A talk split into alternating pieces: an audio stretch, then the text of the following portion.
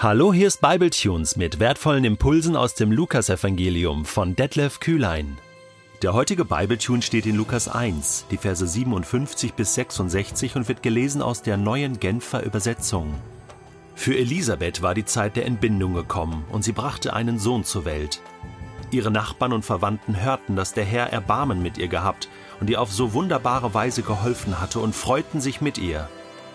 Als das Kind acht Tage alt war, kamen sie zu seiner Beschneidung zusammen. Sie wollten ihm den Namen seines Vaters Zacharias geben, doch die Mutter des Kindes widersprach. Nein, sagte sie, er soll Johannes heißen. Aber es gibt doch in deiner Verwandtschaft keinen, der so heißt, wandten die anderen ein. Sie fragten deshalb den Vater durch Zeichen, wie er das Kind nennen wollte. Zacharias ließ sich ein Schreibtäfelchen geben und schrieb darauf Sein Name ist Johannes. Während sich alle noch darüber wunderten, konnte Zacharias mit einem Mal wieder reden. Seine Zunge war gelöst, und er pries Gott. Furcht und Staunen ergriff alle, die in jener Gegend wohnten, und im ganzen Bergland von Judäa sprach sich herum, was geschehen war. Alle, die davon hörten, wurden nachdenklich und fragten sich, was wird wohl aus diesem Kind einmal werden? Denn es war offensichtlich, dass die Hand des Herrn mit ihm war. Die Geburt eines Kindes ist immer Segen Gottes ist immer Erbarmen Gottes mit uns Menschen. Wir nehmen es für viel zu selbstverständlich, dass Kinder gesund und munter geboren werden. Es ist ein Segen Gottes. Und als das sollten wir es auch betrachten. Auch hier, für Elisabeth, war die Zeit der Entbindung gekommen. Und ihre Nachbarn und Verwandten hörten, dass der Herr Erbarmen mit ihr gehabt und ihr auf so wunderbare Weise geholfen hatte diese späte Schwangerschaft. Ja, es ist Erbarm Gottes. Gott hat seine Hände im Spiel, auch in unserer Natur, in den kleinsten Dingen, die wir für so selbstverständlich nehmen. Jetzt war es so, in der jüdischen Welt werden Kinder, die männlichen Kinder, am achten Tag beschnitten. So auch bei diesem Sohn von Elisabeth und Zacharias. So kam also am achten Tag alle Verwandten, alle Freunde zusammen zur Beschneidung. Dieser Brauch gilt seit den Tagen Abrahams. Da hatte Gott das eingeführt, dass am achten Tag jeder männliche Nachkomme im Volk Israel beschnitten werden soll. Und an diesem Tag spricht man dann auch die Zugehörigkeit zum Volk Gottes aus. Also diese Beschneidung an der Vorhaut des Geschlechtteils, Zugehörigkeit zum Volk Gottes.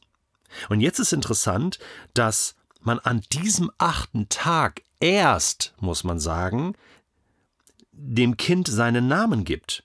Das heißt hier, Vers 59, sie wollten ihm den Namen seines Vaters Zacharias geben. Nun, wir sind gewohnt, dass das Kind, äh, nachdem wir mit Ultraschall schon lange festgestellt haben, welches Geschlecht das Kind haben wird, meistens, ähm, dass man dann schon den Namen gibt. Ne? Es soll Tobias heißen oder äh, Anna oder wie auch immer. Äh, und, und dann, wenn es dann geboren wird äh, im Kreissaal, ja, dann äh, sagt man schon, wenn das Kind sozusagen das Licht der Welt erblickt, den Namen. In Israel ist das anders da ähm, ist eine Woche lang Ruhe im Freundeskreis. Man weiß noch nicht, wie das Kind heißt, obwohl es schon eine Woche alt ist. Am achten Tag kommt man dann zu, zusammen und dann fragt man die Eltern, und? Wie heißt der Kleine oder die Kleine? Und dann erst wird der Name genannt. So können wir verstehen, dass auch hier über den Namen am achten Tag diskutiert wird. Der stand noch nicht fest. Nun, da Zacharias ja immer noch nicht sprechen konnte, machten die Freunde jetzt Vorschläge. Er soll Zacharias heißen, doch die Mutter des Kindes widersprach. Nein, er soll Johannes heißen. Das muss sie von Zacharias erfahren haben, denn nur er wusste den Namen, meines Wissens nach. Wir lesen das nicht anders in dem Text. Ja, aber es gibt doch in deiner ganzen Verwandtschaft niemanden, der so heißt, wandten die anderen ein, und dann fragten sie direkt Zacharias. Und das ist der große Moment von Zacharias. Er ließ sich ein Schreibtäfelchen geben und schrieb darauf sein Name Johannes. Und während sie sich noch alle darüber wunderten, warum Johannes, Johannan, das heißt, Gott ist gnädig, konnte Zacharias mit einem Mal wieder reden. Seine Zunge war gelöst. Ein Theologe sagte mal dazu, der Unglaube hat Zacharias der Sprache beraubt und der Gehorsam gibt sie ihm wieder. Genau in dem Moment tut er das, was der Engel ihm damals vor neun Monaten gesagt hat, nach neun Monaten Schweigen.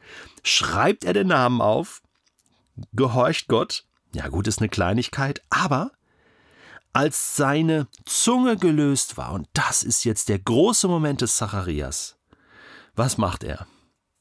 Er preist Gott.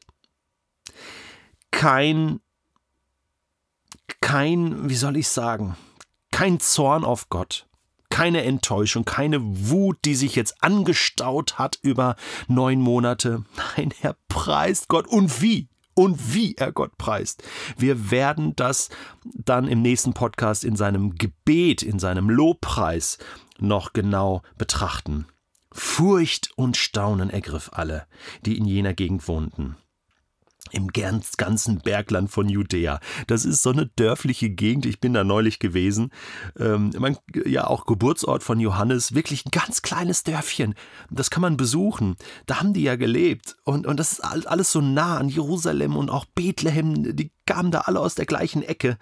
Und, und man kann sich das so richtig vorstellen. Äh, das ganze Dorf war ähm, hellauf begeistert und alle, die davon hörten, wurden nachdenklich und fragten sich, Mann, oh Mann, was wird wohl aus diesem Kind einmal werden? Und dann die Begründung, warum alle so durcheinander waren, denn es war offensichtlich, dass die Hand des Herrn mit ihm war. Ja klar, der Heilige Geist war ja schon auf Johannes im Mutterleib. Und die Hand des Herrn war mit ihm. Ich glaube, dass man das erkennen kann an einem Menschen, dass die Gunst Gottes, das Erbarmen Gottes, die Gnade Gottes, die Hand Gottes mit einem ist. So wie bei Josef. Da, von dem heißt es auch, Josef im Alten Testament, Sohn des Jakobs. Die Hand Gottes war mit ihm und alles gelang ihm. Und auch Johannes hat diese große Berufung. Und es ist toll, wie Lukas hier die Eltern so ins Rampenlicht schiebt, diese bescheidenen Eltern, die beide zu unterschiedlichen Zeiten Gott loben und preisen. Ja, sie waren gottesfürchtig. Und deswegen hat Gabriel, der Engel des Herrn, sie auch besucht und ihnen dieses Geschenk Gottes überbracht. Und nun sind sie gesegnet. Und Segen heißt immer, ich bin beschenkt und ich danke Gott dafür. Ich gebe ihm die Ehre. Weißt du, was wir jetzt machen? Wir nehmen uns jetzt alle fünf Minuten Zeit und überlegen, was in unserem Leben nehmen wir für selbstverständlich. Und eigentlich ist es nicht selbstverständlich, sondern es ist ein Segen Gottes. Es ist ein Geschenk Gottes. Es ist sein Erbarmen, seine Gnade. Und wir sollten ihm dafür danken. Wir sollten unseren Mund aufmachen, unsere Zunge lösen und ihm dafür danken. Und wenn es uns schwer fällt, dann können wir unserer Seele befehlen, Vergiss nicht zu danken dem ewigen Gott. Vergiss nicht, was er dir Gutes getan hat. Psalm 103. Lobe den Herrn, meine Seele.